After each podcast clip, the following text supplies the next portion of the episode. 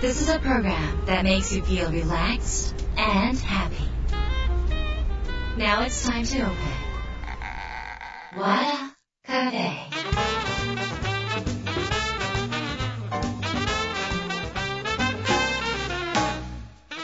和田カフェのオーナー和田博美です。やる気満々の人もちょっと明日が憂鬱な人も明日笑っていけるよう今夜もワクワクお届けします。改めましてこんばんは和田博美です。さて今週はゲストをお迎えしました音楽家森時辰巳さんです。キーボードプレーヤーとして音楽活動を始められて、えーこれまで佐野元春さん、キンキキッズさん、藤井フミヤさんなど多くのアーティストのレコーディング、プロデュースをされているすごい方なんです。ただですね、あの森時さんは、えー40代で方向転換されてですね現在はもったいないサウンドという日本各地の風景を感じて作ったシリーズ作品やこれね本当皆さんも聞いたことあると思うんですよ。有名です。音絵本という朗読作品も発表されてるんですね。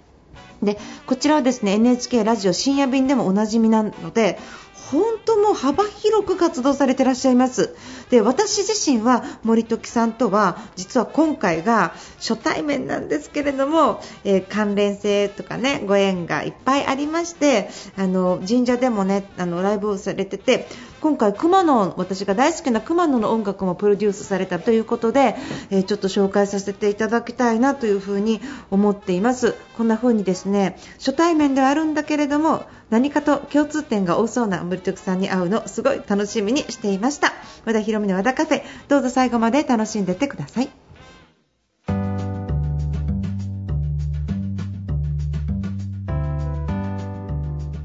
和田博美の和田カフェ今週はゲストをお迎えしました音楽家の森時辰巳さんですはじめましてよろしくお願いしますよろしくお願いします。すみませんあのさっきはい初めましてばっかりで、いいえあの打ち合わせもろくにせず なんかあの雑談が始まったらディレクターがもったいないから今回しますみたいになっていきなりな感じなんですけどあの。えっと、いろんな音楽とか作られてるみたいなんですが、あの知らない方もあの音楽聞いたことのない方もいらっしゃるので、あの今現在どういう活動されてるかあのお聞かせ願えますか？はい、えっと僕はまあいろんなアーティストとねい。ろんな、あのなんか書いてありました。ええええ。あのアレンジの方だったりコンサートツアーの方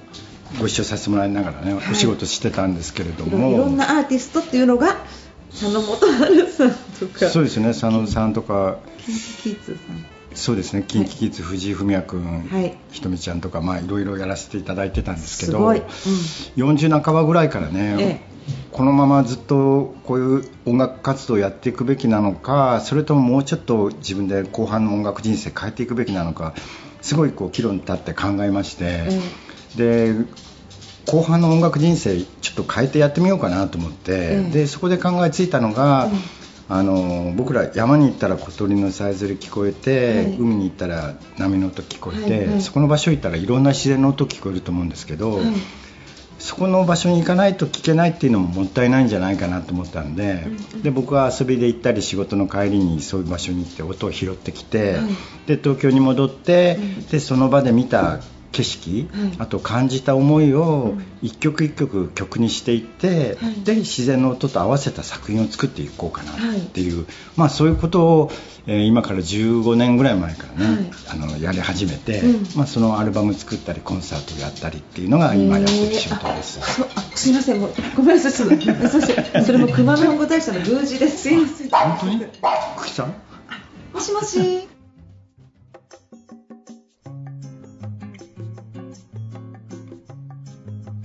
今伊勢にいるんですけど、三重のみかんありましてみかん3箱送っていいですかね？どうしようかな。送りましょうか。なんかちょっと送っていいですか？はいどうぞすいません送りさせてありがとうございます。で、えー今現在やっているのは、まあ、そういうアルバムを作って、はい。あとコンサート活動の方をやって、はいはい。まあ、そんな感じで、あのー数年1年通してそういう感じで今活動してそれもおります。地域の方との交流があるんですか、すでに。そうですね、ええ。やっぱり自然の音を取りに行くって言ってもやっぱり行く前ってねあそこのこういう音を取りに行こうかなと思ってもなかなか狙ったものをいい音で取れたりはなかなかしないもんなんで、はい。やっぱり向こうに行って、現地に行っていろんな人と会って、えでいろんな方の話聞きながら、ええあだったらあそこ行ってみようかなっていうことがあったり、うん。また現地の人にあじゃああそこ連れて行ってあげるよっていうそういうご縁をいただいたりとかしながら、ええええまあ、そうやってこう人とのあの関わりを持ちながらその音に出会ってで、まあ、そんな中でちょっとずつメロディーを紡いでいってるっていう風なそんな感じなんです。そんな感じなんですね、はい。えうん。えっとじゃあこの今これ、はい。えっと、こちらに資料があるんですけど、はいはい。あのもったいないサウンドマップ、はい。えっと63箇所？そうですね。63箇所は最初は一人も知り合いがいないっていうかああのそうですね。基本的に全はく知らない地域に行って一から関係性を作っていらっしゃるんですか？そうですね。えどうやってそんないきなりって森徳ですとかって。そんな感じなんですか？いや、あののなんか。ね、その必ずあの毎回地元の人に会うっていうわけでもないんですけれども、うんまあたまには自分一人で完結してる時もありますけれども、ええええ。まあなるべくやっぱりそこの人たちとやっぱ会いたいなと思って、はい。その場に住んでる人たちのあと人の営みみたいなものもやっぱちゃんと感じて。はいはい。その中で曲を作りたいなっていうふうに思ってるんで、はい。まあ、なるべくであればこうあのパッと行ってパッと音を取って帰るっていうよりは、まあ、一泊二泊しながら。どうやって知り合いができていくんですか？いや。ブラタン森みたいな感じですか？そうですね。えそうブラタン森みたいな。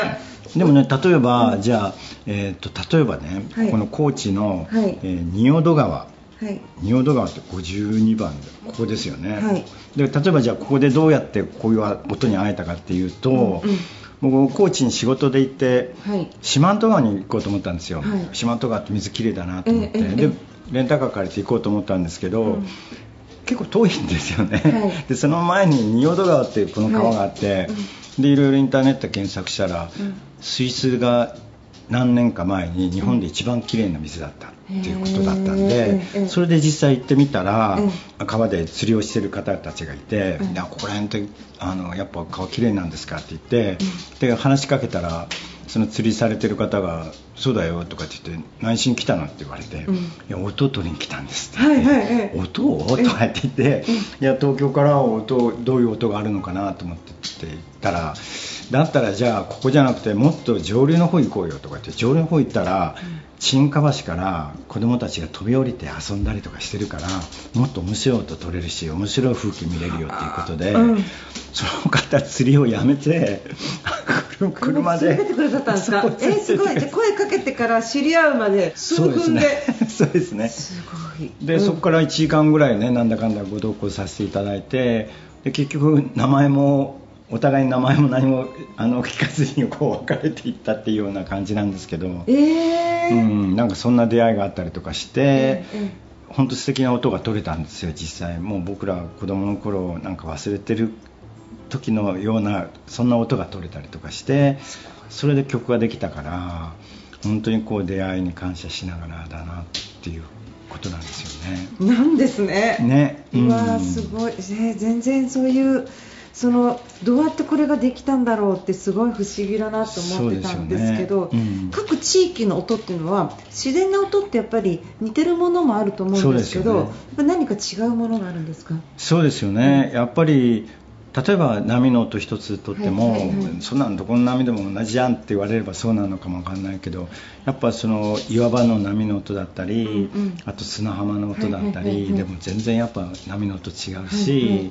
あと小鳥の鳴き声も小鳥のさえずりっていう一つの大きなカテゴリーなわけだけど、えでもやっぱよく聞くと違うわけだし。はいはいはいはい。っていうなんかやっぱりこうよく聞くと違うところにみんなもっと耳を澄ましてそっか想像力をこう働かせながら音楽聴いてほしいなっていうそんな思いで今やってます。じゃあこうこの地域とこの地域はどう音が違うのかっていうことをそうですね。やっぱり感じ取る能力みたいな、そうえそうすると森徳さんの耳っていうか、そのは聴力というのは、い。つ頃からそんな聞き分けられるようになったんですか？その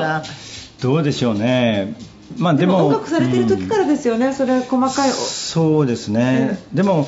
やっぱ僕からしてみたら、そういう音楽的なその専門的な聴力っていうよりは、やっぱそれは音楽やってる人も何やってる人もそうだと思うんだけどその音を聞いた時どう感じるかっていう感性の方がやっぱり大事なんじゃないのかなっていう音楽どのくらいしてるとかそういうことはもうむしろ僕はあんまり関係ないと思っててそれよりもなんか一つポンとこうお題を出された時にどう感じるのかなっていうそういう方がなんか大事だなって思ってます。全体的に取られてる音はやっぱり自然な音が中心ですそうですね、はい、でもその中にはこう子供の声が入ってたりとか、はいはいはい、いろんなあの人の営みの音っていうのも入ってるのがなんかちょっと面白いかなと思いながら、ね、そういうことなんですね、うんうん、で逆にそういうことをあの人生の前半戦でアーティストの、はい、そのなんていうのかな、まあ、あのそのそどっちかっていうと人の声とか、ね。まあ、ライブハウス、はいはい、あのそうイベントとかそういうところの割とそういう音人工的なっていうか、うんうん、まあ、そういうものから急にこう振り幅変えてバンってこっちの自然の方にいらっしゃった段階で、この何かの違いはあったんですか？その、うん、わざわざ後半戦で、うん、なぜ疑問を感じてあそのなぜにそっちにそうそうそうなんか別にそっちでも非常に需要があったはずなのに、うんうん、なんか捨てる勇気ってすごいと思うんです。あ、はい、で、あの自分何何年ですか積み上げてらっしゃったのはその。えー、っと僕今今年60なんですけど、はい、40過ぎて42、3の時にもう全部バッという仕事をやめて。そうすると、20代からされてたことだと思うので、はい、まあ、20年以上、うん、自分のキャリアで積み上げられてきたことをそんな急に捨てて、うん、未知の世界。そうですよね。その時は例えばそれで食べていけるとかもちろんね。そこから仕事ができてくるとかっていうことは全く想定がない、うんね、だから見えない未来に飛び込まれたと思うんですけど、うん、それってそういうふうにこう突き動かした何か。なんでこの後半戦にそう変えなきゃいけないってそんなに強く思われたんですか？そうですね。いろんな理由きっと考えられると思うんですけど、はい、まあ、やっぱり一応一通り40過ぎて、まあ、20年ぐらいやって、もう一通り仕事はもうややりました、はい、でその中でこうもう本当なんだろう仕事もまあ、はい、ありがたいことに絶えずこういただいて、でそんな中でまあ今後もこうやって楽に残りの音楽人生も食っていけるだろうなと思ったんですけど本当にそれでいいのかなと思ってやっぱいろんな著名なアーティストの仕事やってもやっぱ所詮はそのアーティストのお手伝いなわけで、はい、あそそうなんですよね、うんうんうん、別に自分究極言えば自分じゃなくても、い、ろんなサウンドプロデューサーいるわけだし、できると思うんですよ、でもやっぱり自分がやっぱ音楽をやるために生きてきて、うん、その生きた証っていうものをね、はい、なんかちゃんと残りの人生で、えあの残しておきたいなと思って、えでやっぱミュージシャンみんなあの健康を気遣わない友達いっぱいいたんで、えやっぱ40過ぎて仲間がこう倒れていったりとかっていうこともたくさんあったんでやっぱ残りの人生はちょっとこう自分が何かを残してあの今まではどんどんこう表現して終わったんですけどそうじゃなくいろんなものを今度作って残して音楽人生を終わりたいなっていうふうに思って、でもちろんね和田さんおっしゃる通り、それでやっていけるっていう自信あったのっていう話で。周囲ご家族とか 周りの反対なかったんですか？いやもうもちろんありましたよね。ですよねだって何してるのって思うじゃないですか。自然の音とかそうそうそうそうそう。それいいけど食っていけるの？そうそうそうみんな心配したり反対したりとかって、ね、要はもうみんなそれ間違いなく。してくれる人がいないぐらいのなんかじゃなかったんですか？そうですね。もう本当おっしゃる通りで、ねそれもやめとけって言って。ですよね。そうみんなに言われましたね。だからそこで突き進むんだ、うん、なんだろうその心がそこまで反対されたり捨てたり不安があったり、うん、先が見えない中で突き動かされた何かってすごい気になる。あさっきちらっとね僕創造性っていう言葉想像力って言ったと思うんですけど、はいえ。やっぱり今の子供たちってね想像力ってすごい欠けてると思うんですよ、やっぱ想像力って相手の人の気持ちになって考えることで、それができて初めて思いやりっていうことができるわけだと思うし、でもそういう気持ちそういう力がなくなってるなっていうのが気になってたんで、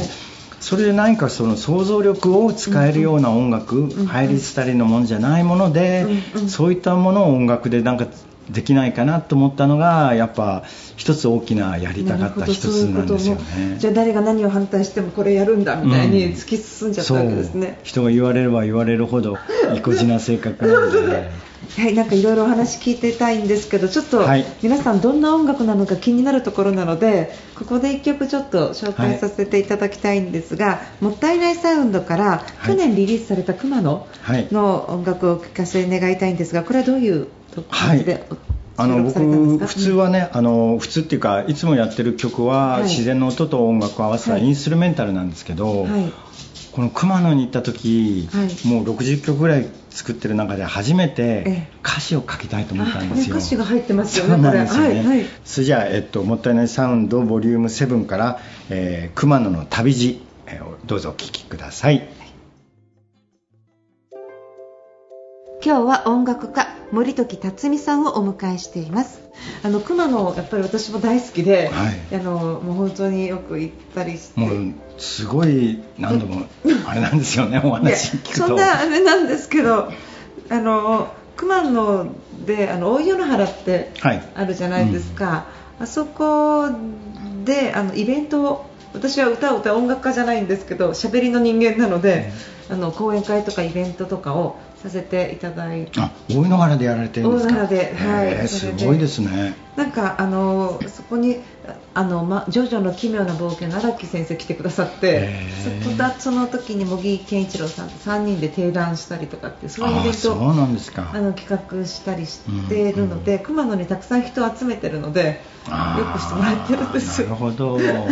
い、いっぱいいいところあるので私もこんな風に森時さんみたいにたくさん行かなきゃなって今思ってました。いやいなと思って、ええ。いや熊野もね本当もうびっくりしましたね。もうあんな場所があるなんてね。でこの熊野に行った時、はい。もう60曲ぐらい作ってる中で初めえてえ歌詞を書きたいと思ったんですよ、歌詞が入ってますよねそうなんですよね、はいはい。でかといってまあ自分は歌詞書けないんで、ええ。ちょっと知り合いの作詞家に書いてもらったわけなんですけど、ええ。それをねあの宮司さんはい久喜宮司さんが、ええ。たまたま人づてでええ。車の中でそれこそお伊勢さんに行く車の途中でえ聞いたの？たまたま聞かれたんですよ。あええ僕の共通の知人から、ええ。そしたら「えこの曲すごくいい」ってなんか言ってくださってですぐこの友人からこう連絡が来てええ。久喜宮司からこういう話が来ててええ。これを熊野神社のもうオフィシャルの曲にしたいってこううわそうだったんですね。そうなんですそれがそれが今年なんですよ。そうなんですか。そうなんです。で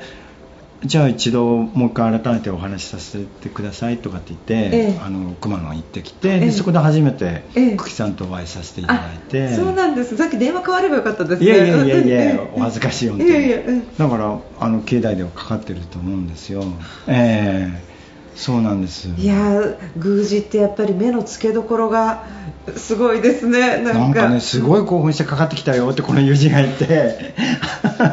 なんかすごい嬉しかったなと思って。いやーでもやっぱり自分のところの地域の表現をそんな的確にしてもらったらやっぱり嬉しいと思います、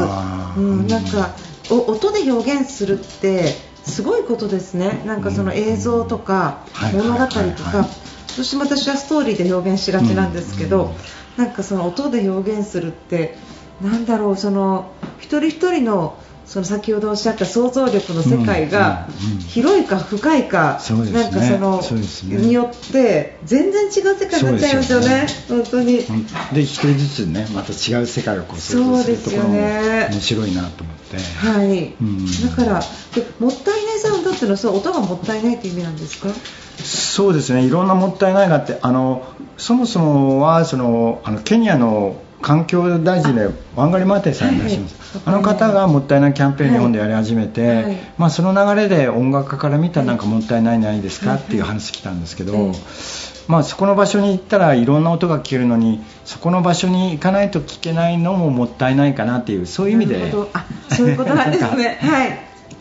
やり始めました。であのそんだけ自然の音とか、まあはい。聞かれていると何かこのスピリチュアル的じゃないですけど、うんうん。な何かそのお音の中に何かを感じたりすることってありますか？そうですね、うん、やっぱまあ自然の音を収録してる時はねもう本当収録するのにもう必死だから、はい。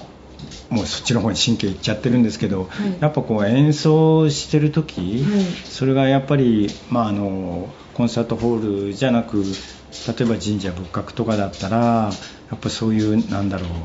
あの、まあ、僕はそんなあの霊感と呼べるほどのものは何も持ってないんですけどなんかあやっぱ神様っているんだなとか、うんうん、なんかやっぱ自分たちのなんだろうもう手の届かないような力でこう動かされてるのかなとかそんなことはなんかいろんな、まあ、断片で僕は全然詳しく分かんないんですけどなんか感じたりすることはありますね。やっぱそうですか、うんうん、なんかあの音草のねなんか重なり合う音とか、うん。はいはい、そういう風の音とか、石が転がったり、うん、そこに虫が来たりとかさまざまな音があると思うんですけど、うん、言葉に聞こえたりする時はないですか？あ言葉っていうかなんかこう、うん、そのそれその存在そのものがなんか声なのかなって。ああでもそうなのかもわかんないですよね。僕には聞き取れないけどそこ聞き取れないです。和田さんには聞き取れないいや私は聞き取れないですけどなんかこう歩いたら風が吹いて草がサカサカサってなると、うん、もしかしたらそれは私が知らないあの、うん、と、うん、スワヒリがわかんないのと同じことかなと思って、なんかそのたまたま僕らがわからない言葉で。もわかんないし。そう、まあ、だからそのなんか土地の神様同士が森崎さんになんかひらめきとして、あそこの場所いいよ、どこかの場所今度紹介してくれてるような、なんかそんななんかなんかこの音のネットワークじゃないですけどそんな感じがしたので、うん。なるほどね、いやでも今聞いたお話すごい興味深いなと。またそうやって新たにね今度行ってみたら自然の音聞いてみようかなともすごく思いましたね、はい今後、はい、森時さんの音楽を、うん、まあ、ライブで聴く方法があったら教えていただけますか、はい、ライブねこの秋はまだね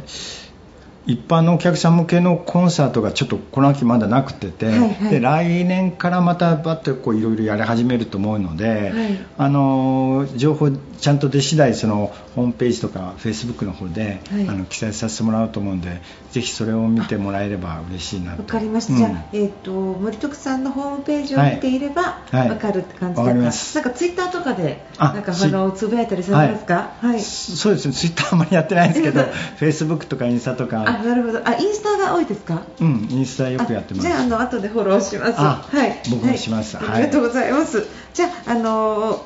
何かあったら私の方も告知させてい。ただきますので、はい、ありがとうございます。ください。森時さんのインスタはどういうアカウントなんですか？えっと辰巳森時です。辰巳森時さん、そのアルファベット、はい、そのあの何もなく点もなく、何もなくそのまま。辰巳森時です。わかりました。はい、じゃあ音楽をあインスタではそのリールとかで音楽流れてるんですか？は流してないですね。YouTube ではあわかりました。検索したら。はいってくると思うんで。わかりました。じゃああの皆さんぜひ検索して、はい、そのリアルなね音をね、うん、あの体験していただければと思います。はい、今後何かプロデュースされたりとか新しいなんか音楽作ってとかあるんですか？そうですね。今8枚目に向けて、うん、あのちょうど楽曲制作しているところで、はい、まああの来年もまたあの厳島神社で4年ぶりにコンサートまたさせてもらったりとか。えー、行こうかな。ぜひぜひ、はいうん、またそういういろいろ計画を立てたりしてますんで、はい、皆さんもあのぜひですね今日聴いた音楽いいなって思った方いらっしゃったら森時辰巳さんをフォローしていただいてイベント行くもしくはあの、えー、音をこれダウンロードそれとも CD ですか、ダウンロードもサブスクも CD も何でもあるということなので ぜひあの、はい、皆さん聞いて、えー、心穏やかにそして平和にそして、えーと、ちょっと自分の中で懐かしい気持ちなんかを湧き立てていただければなというふうに思います。今日はどうもありがとうございました。どうもありがとうございました、はい